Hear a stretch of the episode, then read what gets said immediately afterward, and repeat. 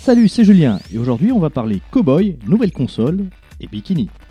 C'est plus une rumeur qu'une véritable info, mais Red Dead Redemption 2 devrait bientôt sortir. En effet, quand on regarde les différentes licences de chez Rockstar, on voit Max Payne en 2012 et des GTA en 2013, 2014 et 2015.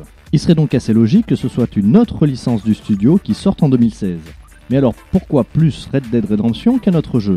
Eh bien c'est suite à l'interview de Danny Ross, un ex-employé de Rockstar. Un internaute lui a demandé cash sur quel jeu Rockstar travaillait actuellement. Sa réponse a été assez bizarre. Il a répondu en quatre mots. Really? Dumbass. Really? Two. Ça ne veut absolument rien dire. Vraiment idiot, vraiment deux.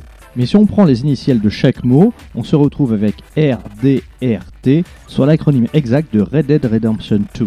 La rumeur est donc lancée et on attend une annonce officielle de Rockstar qui pourrait peut-être avoir lieu demain au Game Awards de Los Angeles. Plus le temps passe et plus on entend parler de la Nintendo NX, la future console du constructeur japonais. Certains analystes la voient morte avant même son lancement en 2016. En effet, l'échec de la Wii U a pour certains trop plombé Nintendo pour qu'il s'en sorte à nouveau. Mais Nintendo veut encore y croire. Et d'après certaines sources proches des assembleurs de puces, la production pourrait atteindre 10 à 12 millions de consoles. En comparaison, la Xbox One devrait se produire à environ 13 millions d'unités et la PS4 à 18 millions. On espère en savoir plus d'ici le prochain salon E3 en juin prochain.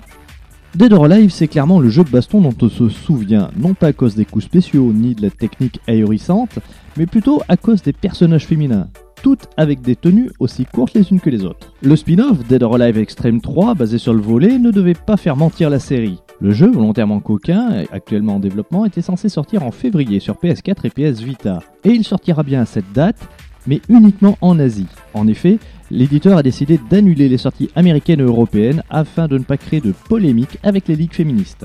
Les plus chauds d'entre vous devront donc se contenter des différentes vidéos sur YouTube ou des chaînes Twitch qui seront consacrées au jeu. C'est tout pour aujourd'hui, on se retrouve la semaine prochaine pour de nouvelles actus jeux vidéo. En attendant, bon jeu et à bientôt sur le Mix Future Génération.